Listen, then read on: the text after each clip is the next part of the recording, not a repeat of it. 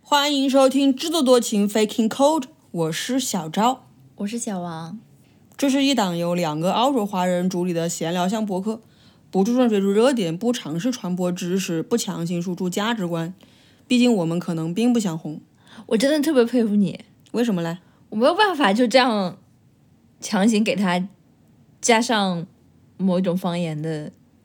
这不是强口行，音这不是强行加上，就是我们正常长沙人说普通话就这样子的。对啊，就是你可以像两个频道切换一样，就是 on off on off，没有啊，我就是我，我这个人就是以讲缩普出名的啦。并不是这样的。你是以讲那种别人听不出你是哪里哪里人的这种口音的普通话出名的，只是对你来说听不出来吧？不，是对我来说，对很多人都听不出来。你不是试过吗？我只是要假装而已啊。我平时正常说话就是这样子的，对不？不对。 本期的两样，小赵的推荐是，是我是我先推荐的吗？Drum roll，我要推荐的是一款电脑，是我正在使用的 Mac Mini。我发现小赵可能是在每一期节目录制之前就在他的书桌上面找。哎呀，上一期是鼠标，这一期是不电脑。我是真心想要推荐。如果说有朋友想要进入 Mac 生态圈，但是又觉得 MacBook 太贵的话，Mac Mini 是一个非常好的入门级的选择，因为它的价格可以非常便宜，而且如果你家里已经有这个显示器的话，只需要连上显示器，然后就是你现在在用什么，就是还继续用什么，性价比超级无敌高。我自己已经使用 Mac Mini 大概两个半月了吧，然后我是觉得挺满意的。你能不能具体谈一谈这个满意？是它的这个性能满足了你的有一些这个功能性的需求，还是提高了你的工作效率？为什么你觉得满意？因为我的笔记本其实已经比较老了，它就是在各种系统的兼容方面啊，然后速度方面也是有所 outdated 吧。怎么讲？我以前我的老款笔记本是不能够剪辑 4K 视频的，但是 Mac 不能够还是带跑不动？，跑不动。嗯，那我需要升级一个新款电脑，然后我就购买了这个 M1 芯片的 Mac Mini，它的处理速度，嗯，剪 4K 视频就没有什么压力，而且导出的速度也非常快。厉害了。哎呦，你这个好像不是很真心的样子。 就是我是真心的、啊，只不过就是他们也看不到你的四 K 视频，所以好吧，小王的推荐。。我要推荐的是墨尔本市区的韩国街。呃，如果不知道韩国街在哪里的朋友呢，它其实是位于 William Street 和 King Street 中间那一段 Little Lonsdale Street 你知道过滤了，你知道吗？ Nobody wants to know。 对啊，它就蛮妙的，就是那边真的有非常多的韩国餐饮店的选项。但其实类似的，你说的这种，如果是在悉尼的话，Stratfield 和 Eastwood 其实都有非常多类似这样的街，只不过墨尔本可能全都放在 CBD 里面而已。呃，我觉得像 Carnegie 那种地方，应该也有蛮多韩国饭店的。对啊，只不过就是我刚刚说的那条所谓的韩国街，它的密度比较高，它基本上百分之九十都是韩国饭店。我的意思就是说，不论你想吃的是韩国的那种三明治早餐，还是街边小食，比如 tteokbokki 那种，还是正儿八经的这个饭店的韩中餐也好，韩餐也好，烤肉也好，或者是小酒馆的那种风格，那边都有。你都吃过吗？我们基本上每一种东西都吃过了吧？除了韩中那个韩中餐还没有吃，就那家那韩国早餐我也没吃啊。哦，韩国早餐也没有吃对，对啊，嗯，下次去试一下。说到底你就只吃了一个什么包车，然后一个炸鸡，还有一个烤肉，其他你都没吃过，不是，还吃了那个 Gimbap gimbap，嗯嗯，四种东西。好，这就是我今天的推荐。好的。好，今天我们要为大家带来的两部精神食粮的分享，分别是一部韩剧和一部由中国导演拍摄的 setting 在日本的电影。对，本期节目全是剧透，如果你没看过，你又想看这部电视剧和这个电影的话，建议你现在就停掉，不要再听了。我们先来聊韩剧吧。好呀，我们要聊的这部韩剧，就是导致我们拖更这么久的罪魁祸首，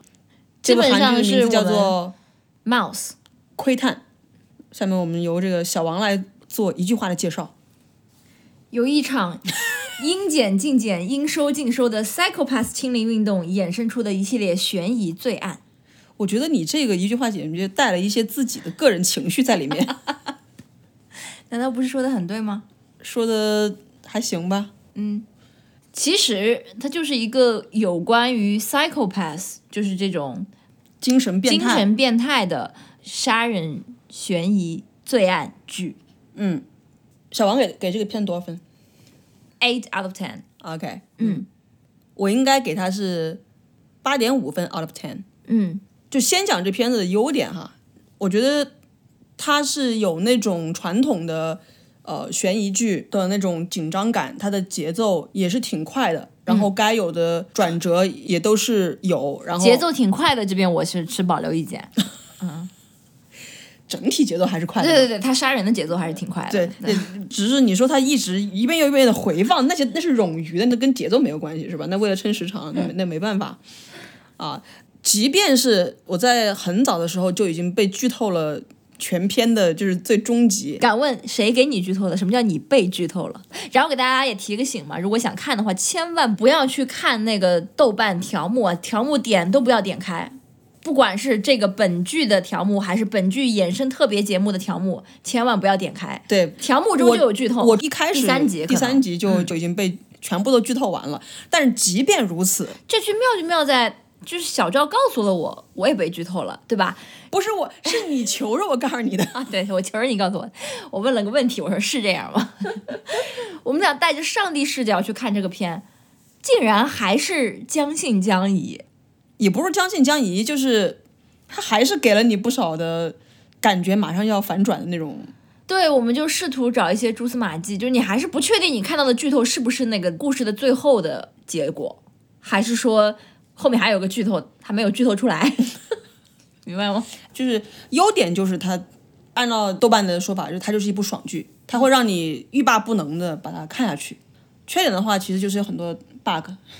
硬伤。 如果你要去跟它细抠这中间的一些细节的话，就发现这整个故事都经不起推敲。对，嗯，我这边的感觉是跟小赵基本上是一样的，嗯，优点就是悬念的设置，包括我们已经被剧透的时候去看这部片依然有悬念，嗯，啊、如果你没有被剧透的话，那基本上在前 N 集当中是把这个反转的弹簧拉到满，包括它的片名，其实我觉得它的片名就是英文片名 Mouse，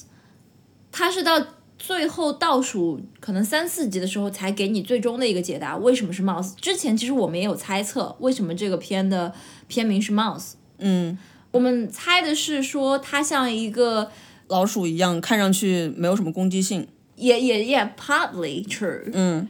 就看起来没有攻击性，但其实是会去咬舌的那个人。对，因为这个片子一开始的一个镜头，它其实就是一个小孩儿把一只老鼠放到蛇的面前，然后攻击了蛇。咬了蛇的七寸，对，嗯，就是说画面上看起来蛇应该是吃老鼠的那个动物，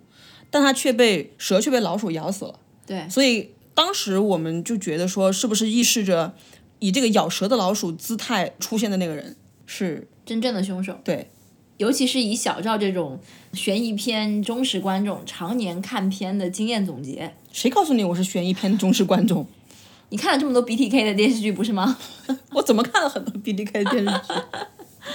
嗯，哦，还有一个优点就是说男主角的演技超强。既然我们讲剧透了，反正就是最像小绵羊的那个人是犯下最多杀人罪行的角色，在本片当中，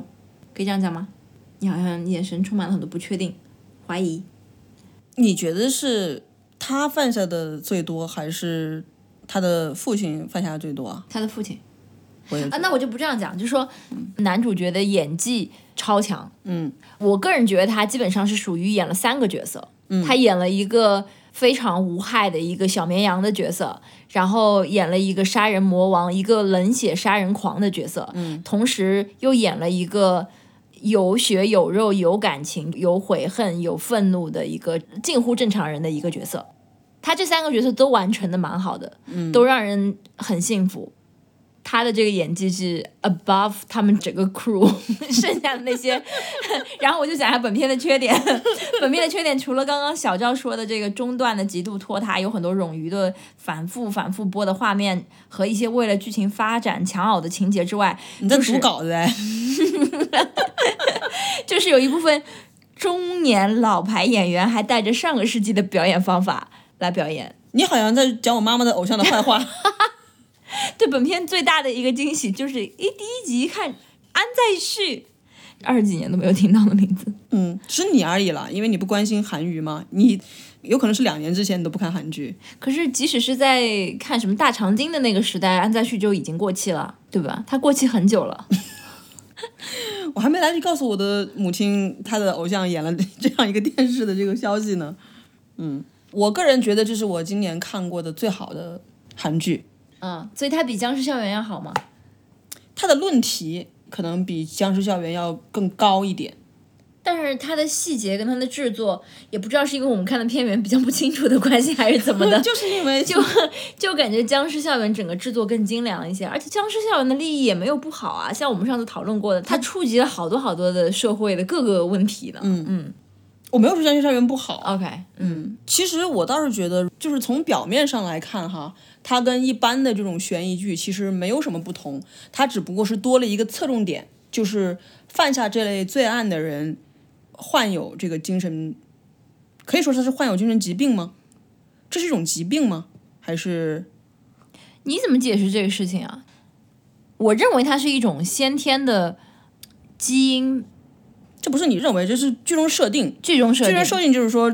这样一类人吧，嗯，他们会发生一种基因突变，而导致他们有一个所谓的人格上的缺陷，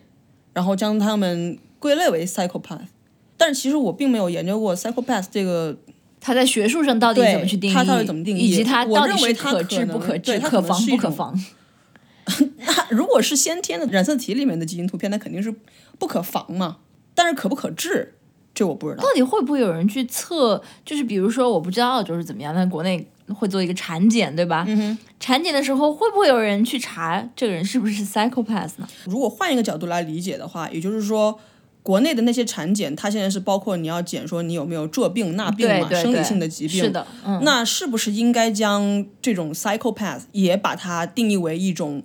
不适宜生产的疾病？对，这是本剧的一个设定。但是从科学上，这件事情是不是 achievable，我们并没有做功课对，不知道。对，也就是说，在一个普通的罪案故事的架构上，增添了一个终极命题。这个命题从一开始就抛出来了。假定哈，在这个社会中，psychopath 是一个可以预测的疾病的话，就是你已知这个人的基因是有缺陷，他生出来很有可能对整个社会形成危害的时候，那么这个小孩儿是不是应该，国家有没有权利去剥夺这个孩子的出生权？这是这个剧想探讨的终极的一个命题，我认为哈。对，其实这是一个伦理学议题，不是吗？对啊，所以我觉得就像你说我是夹带私货，我觉得这个跟清零其实是有一点相似的地方的。你是不是你不能这样看，就是你现在是已知奥密克戎这个病毒对人的攻击性没有那么强，你知道它的死亡率很低，所以你才可以提出不清零。如果说这个病毒是你染上就一定会死，或者说你染上有七成的机会会死，没有任何一个国家会像现在这样与它共存的。而且何况是这个电视剧里面设定是百分之九十九的可能性，他会精神变态，他会来杀人，嗯，所以不是这样类比的。对？但是我又我后来想了一想，我觉得他们原先说百分之九十九的可能性这会是一个杀人魔的基因这种说法。是不是准确的？嗯，因为后面的剧情所告诉我们的是，对郑八岭这个角色，他小时候确实有一些冷血，他确实对于常人所能感知到的一些，包括对小动物的这种怜爱啊或者什么的，他不只是不怜爱，他是虐待动物，而且是杀动物。他是杀动物，对，然后包括他对于他爸爸养的那些宠物金鱼、什么狗狗，他都去虐待他们或者对是杀他们。但是这个东西是不是就一定等于说他会最后变成杀人魔，还是说他还有挽救的余地？这事情其实没有讨论哦，也不是，它是一个开放性的吧？嗯，这个它情节其的实发展其实是告诉我们说，郑八岭他并没有杀人，他其实有在压抑，他的本能中是杀人，但他是用自己的意志来控制自己杀人的这个本能。也就是说，如果他对自己的这个意志放任不管的话，他最终会变成杀人魔。是而的，在他意志的情况下，然后可能对于这些观察者来讲，他们觉得哦不，我要让你释放天性，所以他才用一个 trigger 让他释放自己杀人天性，而他果然就成了一个杀人魔。那也就是说，按照这个剧中设定啊，即便说郑八岭压抑了自己的杀人天性，他也需要被隔离在一个没有刺激的环境中。因为它的本性就是如此，就好像你携带艾滋病毒而已，不代表你已经得了艾滋病。但是这个世界上的杀人犯或者杀人事件是不可能被完全杜绝的呀。当然是不可能被完全。所以难道但不是？是但是我觉得他探讨的是这么讲，他说，就好像说这个病是可防可控的。，对，如果可防可控的话，你是不是应该去给防他它、控它，还是就放任自流？他没有只是防他控他，他是根本就把他是扼杀在摇篮里。啊、对啊，扼杀在摇篮里面其实就是防控的手段之一嘛。但是正八领也有可能，如果他们不去刺激他的话，他并不一定会成为杀人魔的。他 Anyway，当对时也没有得到很好的引导，因为毕竟他不是在自己亲生父母身边长大，他原先就是因为大家给他一个 presumption，就是说，OK，你是杀人魔的儿子，你带着杀人魔的基因，然后他的母亲就把他送，等于说是跟护士交换了孩子去抚养嘛，所以他从小生活在那个家庭环境，其实没有过多的去描写，但是可以明显感觉到他的至少是父亲吧，对待他和对待亲生的两个孩子是不一样的态度，嗯、包括他会带他们两个孩子去游乐园，而不带大儿 子那。会不会是因为大儿子性格太奇怪了，然后也跟自己不亲呢？但确实也对，这是一个鸡生蛋，蛋生鸡的问对题。对对对对，对我们现在可能就是说，如果说这个问题有任何值得讨论的地方，就还是回到最开始那个啊，就是一个伦理学的问题。我认为国家没有资格去说你不能把你的孩子生下来。对国家当然没有资格，但是国家是不是可以就嗯告像诉你像做产检一样，说你这孩子有这样一个基因缺陷， 他有百分之九十九的可能性生下来之后他会变成反社会人格，他会去对社会造成危害。那么你作为家长，你可以自己选择是不是把他生下来，是不是应该给家长这个 option？假设这个现在的科学技术已经到了这样的一个水平了，对啊，，因为现在产检就是说有一些大病啊，比如说你要知道唐他是氏唐什氏么什的么的，嗯你你就可以不把他生下来。但是这样的产检是不是在澳洲是没有的？像这种重大疾病，应该是要让家长有这样一个选择权。但是这问题就是，这个片中一共有三个人，我们知道他们是做了检测，晓得自己的孩子有这样一个基因缺陷，但孩子把孩子生下来了，对，无论是。月份太大流不掉，还是自己就是要把他生出来，或者是下不了手杀不了这自己这孩子，就是家长没有做出这种选择吧，所以这种时候就需要有怎么国家知机器道这种强力执行的这种机构出现，然后去把这个事情给 enforce。我依然认为这个百分之九十九还是百分之一，首先这个东西可靠不可靠，这啊是、这是其一。嗯第二，就算是这样的话，我作为父母，我我为什么不能相信我的孩子是那百分之一呢？啊，对啊，对吧？所以我自己所的以这感个觉选择是，权应该是在父母的手上，而不是在国家的手上。对，然后我自己的感觉是，哪怕是有这样的 psychopath 被生出来了，去解决 psychopath 的方法依然是靠，应该是靠警察，去尽早的把这些人去早发现早治疗是吗？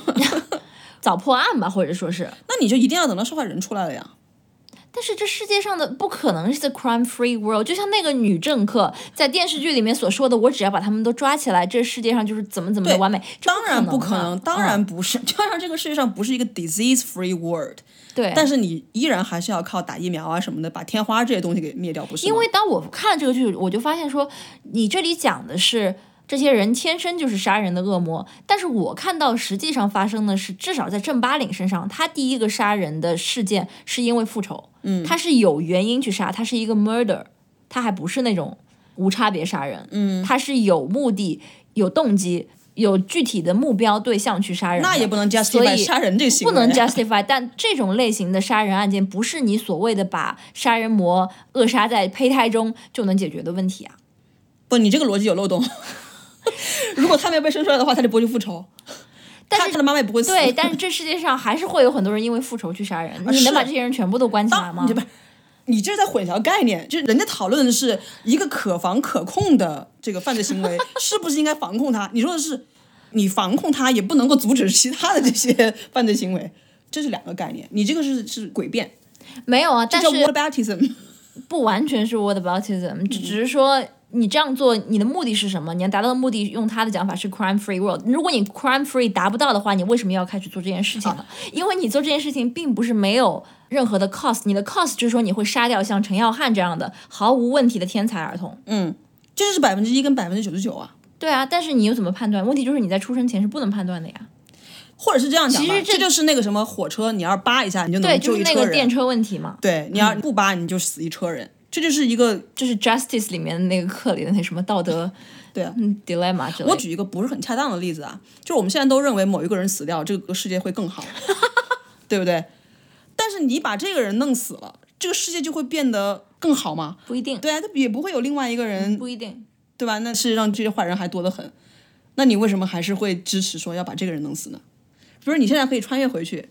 你可以选择让他不出声，或者他出声的时候你就把他弄死了，你会把他弄死吗？不会吧？因为一个人成长到后来，就包括正八零之所以成为正八零，不是他一出生就奠定他一定会成为正八零。我觉得这部片的意思是讲他不一定会成为今天杀了这么多人的正八零，它里面有一些外界的因素，而不全然是他自带的这种与生俱来的这个基因缺陷。而你刚刚所讲的，我们现在意念说想希望一个人死，那也是因为根据现有的情况，你希望他死，因为你现在对他已经有个判断了。就像说，你说郑八岭杀了这么多人之后，在第六集的郑八岭，他应不应该死？我们当时讨论过这个事情，我们觉得他应该死，嗯但是看到第十九集、二十集，我问你郑八岭现在你如果是吴凤仪，你会不会杀他？你说不一定，因为如果是当时的郑八岭，他已经是一个有感情、有悔改心、有羞耻心的人的话，你觉得他也许不应该被杀死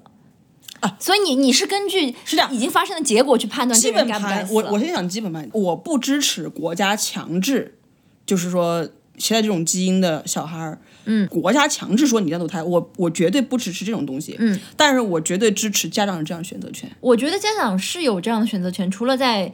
新南威尔士州， 不是。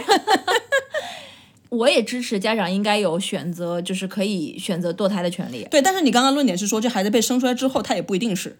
也就是说，你应该让孩子被生出来，看他是不是，是就弄 死，不是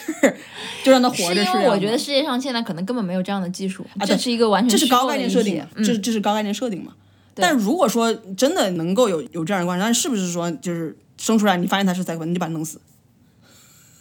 我依然觉得它是可以被后天改造的。你只能把他关起来，用纳税人的钱养着在 在监狱里面给老鼠动手术。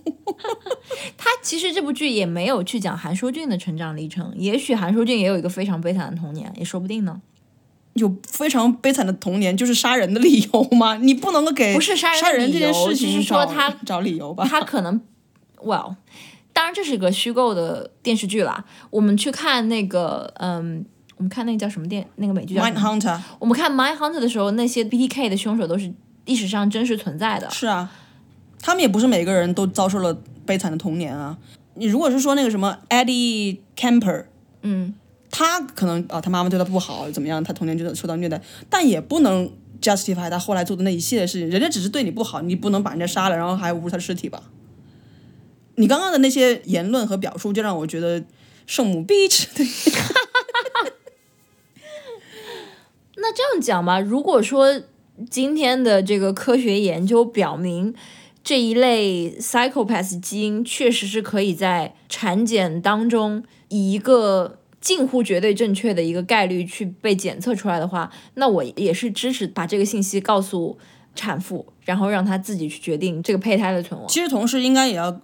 就是你作为家长，应该也要为此承担一定的责任吧。就是如果我把他生下来，我不管不顾，那生下来他杀人就杀人呗，那跟我没什么关系。我反正就把孩子生下来，他是好的我就养着，他是不好就你们社会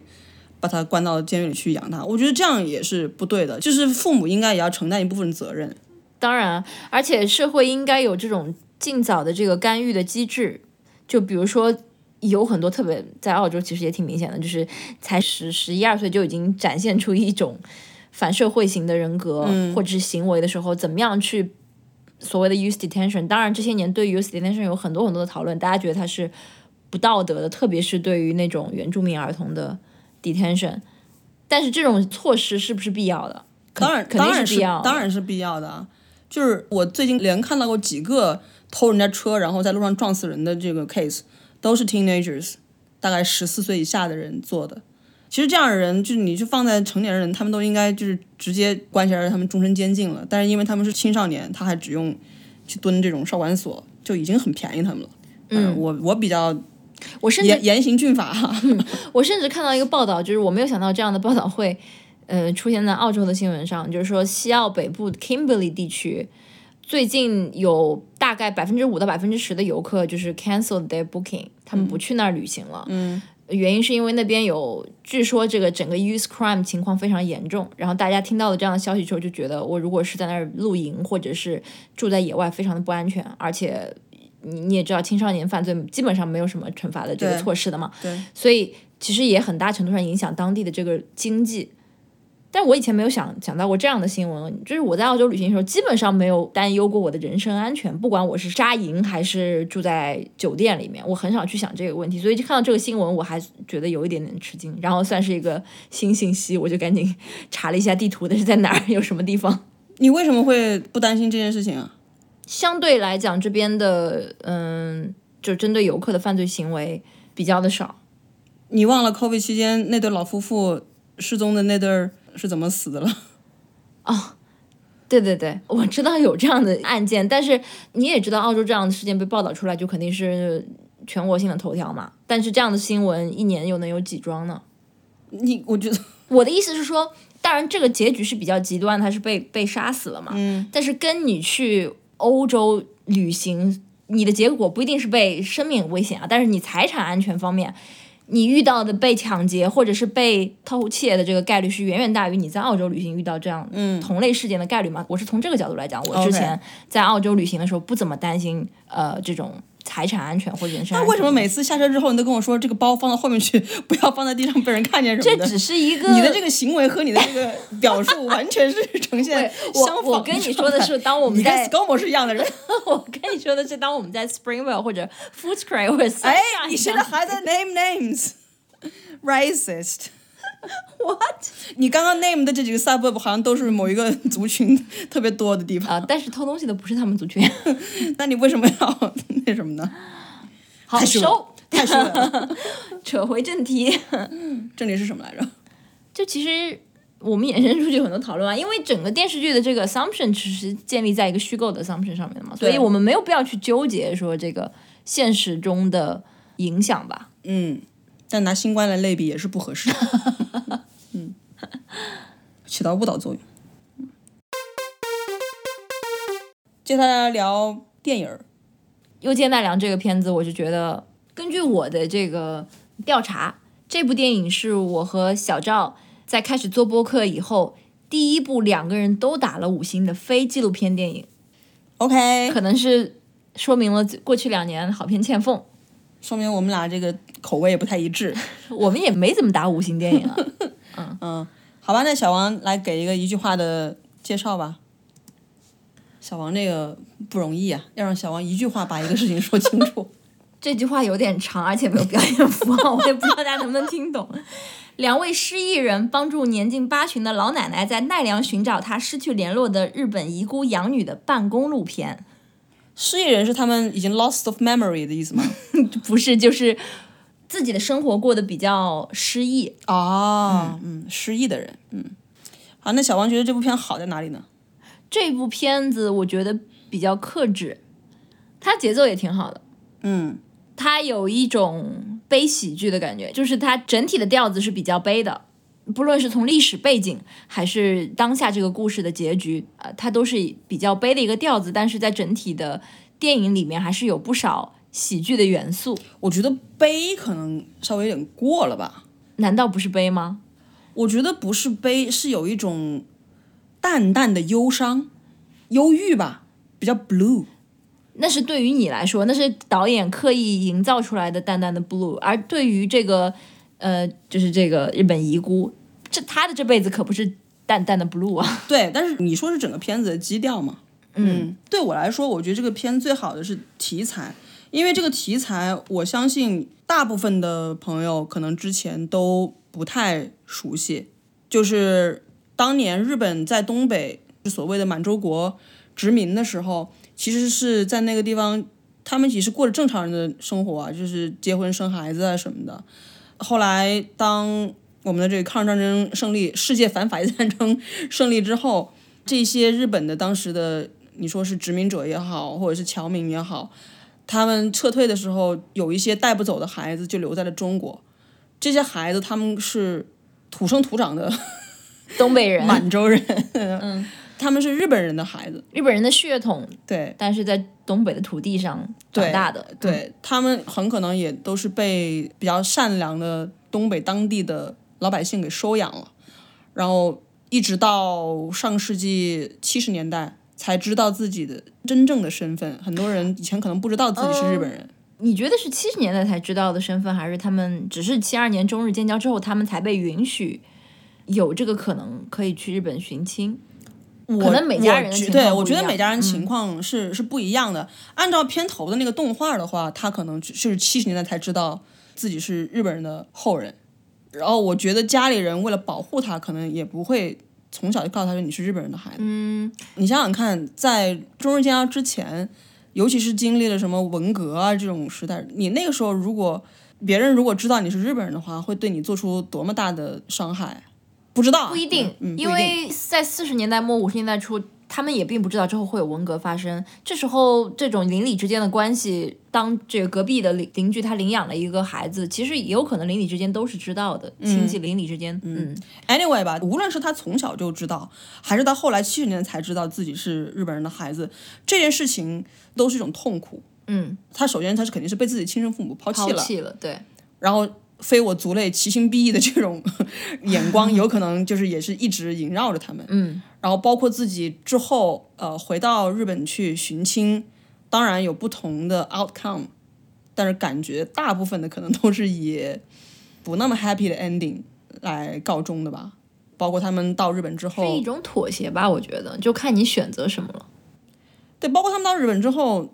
日本 as a nation 接不接受他们，认不认你是日本人，不是说 as a state，那可能 state 上面就大家都觉得说啊，那你是日本人，可能政府他承认你们是遗孤什么的，对，给了你这样一个称呼，但是你的亲人和你的这个呃族群到底认不认，包括你自己到底是如果怎么样的一个定位，其实都是一个问号吧。所以这群人的命运，感觉确实是挺非常就想到就觉得非常可怜，觉得他们是比移民一代就可怜的多的那种那种境地。对，所以首先对于这群人的关注，我觉得就是为这个片子非常加分的一个地方。题材好，这个是我写的第一句话。然后它的呈现手法，当然也像小王讲的，他没有一味在那儿卖惨。他们虽然惨，但是导演的呈现手法并没有说“我告诉你他可惨了”，他不是这样的，他还是交织了很多笑中带泪的这种这种元素在里边儿吧。对，有一个细节就是，他们可能是去到是一个真正的战争遗孤的家里边儿，你会发现日本人的房子的造型的房子里边儿进去。就是东北的那种 内饰，大红大绿的，门口是杨柳青儿的年画儿什么 的，然后看的也是国内的电视台里边扭秧歌儿那种场景啊，就觉得，唉当然了，我们其实，在澳洲也有很多人，你走进去就发现他家里面就是国内那种装饰，对，但是是这些人他们自己认同自己是中国人的呀。嗯，而你刚刚说的这家日本遗孤吧，嗯，这一段也是我印象最深的。他明明血统是日本人的血统，嗯，但是他文化上其实是中国人的文化，甚还至能于唱样板戏，对，甚至于他说表演一个节目就来了一段智《智取取威虎虎山》，就是一个日本人在唱《智取威虎山》，你就觉得这 个真是太讽刺了。也不能说讽刺吧，但是就是这一段我觉得是全片最好的一段很，违和，就是有一种又好笑，但是又有点感动的那种违和感。 对对嗯，所以其实全篇都充斥这样的一种调性，是的，对吧？包括一个看起来奇奇怪怪、明显是没什么人说话的一个大叔，自告奋勇的来帮助这样呃之前素不相识的这个人，帮他嗯们去寻找亲人。这个其实也是有一种又好笑又有点悲戚的这种违和感。对，因为显然这个大叔是当时已经是孤身一人了嘛，他就是也没什么别的事儿给可给干，自己的对生吧？ 活找点乐子，对吧？嗯，女儿不理自己，老婆也死了，成天没事儿干，除了喝酒，没有什么别的事情可以做。一开始可能也只是给自己找点乐子，然后装作他认识这个人，后来慢慢的再沉浸到他们这个找人的这个故事里面去，然后有这样一段相陪伴的一个旅程。对，这是刚刚我在一句话总结里的“失忆人之一”啊，“失忆人之二”其实就是片中的他管那位老太太叫奶奶奶奶，但其实他们并没没有对这个血缘关系，他自己是一个呃遗孤二代。嗯，他在片中所呈现的呢，就是在日本生活的比较辛苦啊、呃然后相恋的男友家里不认同他，因为认为他是中国人。因为他是哈虎，对，就是而这个哈虎还哈的是中国的这个虎虎， 所以也是一个在日本活得很辛苦的这么样一个角色。对，其实他就有点像那个小王之前说的那个一代移民的那种感觉。我记得一开始，就连我都能听出他的日语的口音不是那种地道的口音。日本人当然一听你的口音不对，就问你是哪儿人，嗯，他就回答自己是日日本本人。人，他非常坚定的说自己是日本人，他也很努力的想要做一个日本人，但是好像日本人都不接受他是日本人，哦，所以从这个角度来讲，他更像是二代移民的。一代移民，因为他口音不好，他是可是，一代移民未必会认为自己是日本人。耶，米娜里里面的那个，你觉得他认为自己是美国人还是韩国人？嗯，就是不好说， Steven Steven 原，不好说。有的时候一代移民只是 physically 的苦，但是他想要让人家 mentally 未必嗯他可能想要让人家认同，说我也是日本人，对吧嗯？Steven 原演的那个角色也是，他让别人觉得自己是美国人，因为韩国人是不会去拓荒的嘛。 对，哎呀，这扯远远了了，扯远了。嗯嗯，我当时片子看到一半，我就跟小张说：“这不比驾驶我的车强吗？”我不知道你为什么有此一比。因为片中也有很长一段是这个退休老警察开着车，开着这对祖孙俩在那个日本寻找他们的亲人呀。嗯嗯，有很多在车上的情节，就一下子觉得哎，有点像。毕然竟后我是一个没有看完《驾驶我的车》的 人。然后其实驾驶我的车说到底也是两个失忆人互相在给彼此一些慰藉啊， OK，所以是有一些共性在的。但是这部片子的整个节奏啊，只是我的浅见啊， 那些影评人肯定觉得驾驶我的车更牛，它的节、它的这个架构怎么怎么牛。嗯，又见奈良这个片子，我就觉得不会让你觉得艰涩啊，反正很容易推进，但又不是说那么直给。 easy to watch, easy to digest, 对， easy to remember。它唯一可能我自己觉得做的不太好，也是我为什么一直没有看这个片的原因。是它的海报我觉得不是非常好， 还有片名 OK 海报和片名就是它的片名“右见奈良”，其实我不懂为什么是右见奈良，谁是右见呢？老奶奶是第一次来奈良，可能是她的那个养女也就是回日本，是她的第一次回去日本，也没有说她出生在日本，然后右见奈良。这谁是在可能右是见奈他之良？前他的养女给他寄的那些照片儿里面，不是有一些那种地标性的，就是这那的什么啊吗？，嗯，可能他在照片儿里面已经浏览过了一次奈良的 POI，、嗯然后这一次是整个人来到奈良，然后根据照片里面的这些蛛丝马迹，把他的养女可能曾经出现、有可能出现过的地方，有有可能去过的地方，又都去了一遍，有可能是这个意思。嗯，优见奈良的英文是什么呀？好问题，我现在就来看一下。右见奈良的英文名是 Tracing 和 Shadow。啊，那看来我的解释是对的。嗯这个电影的导演是叫宋鸿飞，他其实是一个北京孩子，但是他长期都是跟着台湾的那个蔡文亮导演，可能是学艺吧，所以他的整个拍摄手法也有那么一点儿台味儿，你觉得吗？对，嗯，然后再加上他有这个就是奈良啊，我们都很喜爱的这 个日本著名古城这层滤镜，所以整个片子看起来非常的舒服，反正推荐大家去看这个电影。绝对不会浪费时间。对我们还看了他后面那个纪录片，哎，他的纪录片的名字叫《天下孩子的哭声都是一样的》。其实就是导演还是一个蛮。这个片是有点反战的意味在。嗯，我之前其实看了一些网上的评论，就是说遗孤的这个题材是日本跟中国的主流导演都之前没有去碰过的。嗯，我是在网上看到有一部电影叫《清凉寺钟声》，一九九一年是谢晋导演拍的，哦由濮存昕和丽媛小卷主演，也是讲的日本遗孤的故事。当然，我没有看过这部电影，这是被打压过吗？有可能。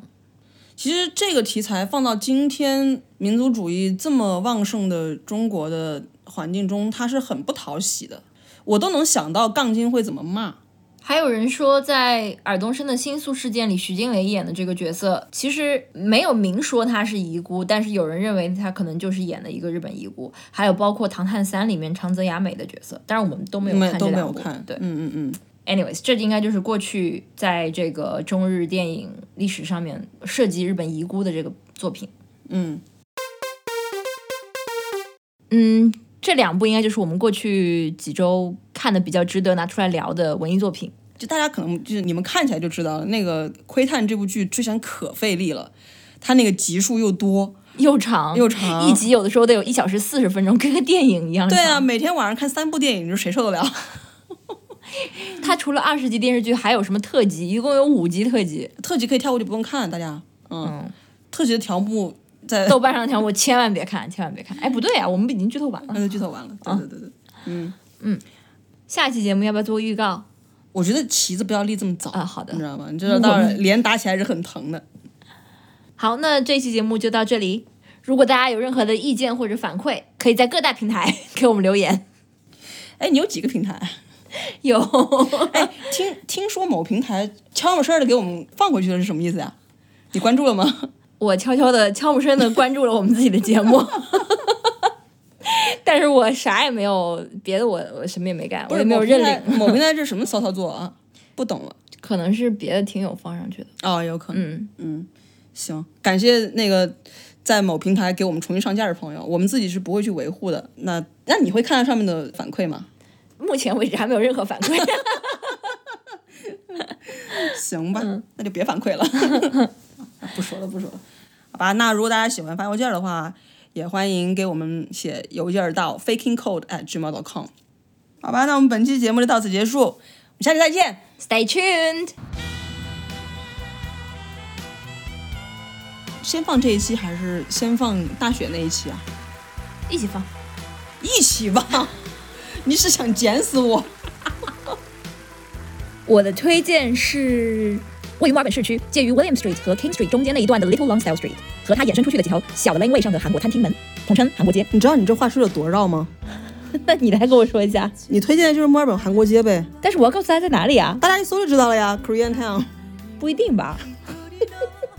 肯定知道，肯定能搜着，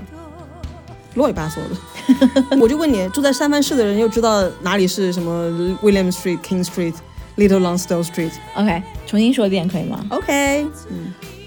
请问你觉得 China Town 妙吗？还行吧。那你凭什么觉得 Korean Town 妙啊？它哪儿妙？它不就是一帮就是韩国人在那儿吃饭吗？China Town 里面大把的中国人吃饭，从你这辱华。天呐，我碰到杠精了， 不说了。今天我们想要给大家带来的是一部韩剧和一部跟日本有关的电影，不对，是两部来自东亚的文艺作品。怎么不对了？你好像有王刚的趋势了。我觉得你刚刚讲今天我们要给大家带来的这句话的时候，就有一大 种家好，今天我们带来是，今天我们要为大家带来的两部是东亚我们的邻居的这个文艺作品。是的啊，什么我们邻居啊，那个明明是个中国电影哦，哦也不能说是个中国电影，它是一个中日合拍片。你先说这是这今年看的最好的电视剧，然后我问你为什么它比《僵尸情人》好我现在不认为它是我看过最好的电视剧了，啊？你觉得那个《山河月明》好啊？当然不是啦。那是什么呀？你先你先说你打了 几分？哦，我没有做到，sorry。这片好在哪里？你 他妈影评人啊你，比较克制。呃，叫什么张美华还是陈美华？就是这个日本遗孤，她的这搞辈不子好，是李美华。你要不要先跟大家讲一下这个日本遗孤这历史背景啊？怎么是我讲呢？我已经讲了一句话总结了，我不能再讲太多的话了，我有这，我有预感，这这期好难剪。怎么办？ 「あの人のもとへ」「私は遠い町へ行く」「愛は誰にも負け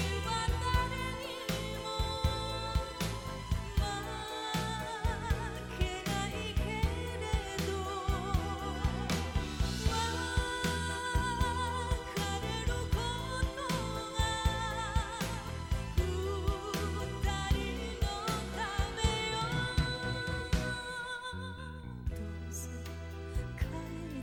の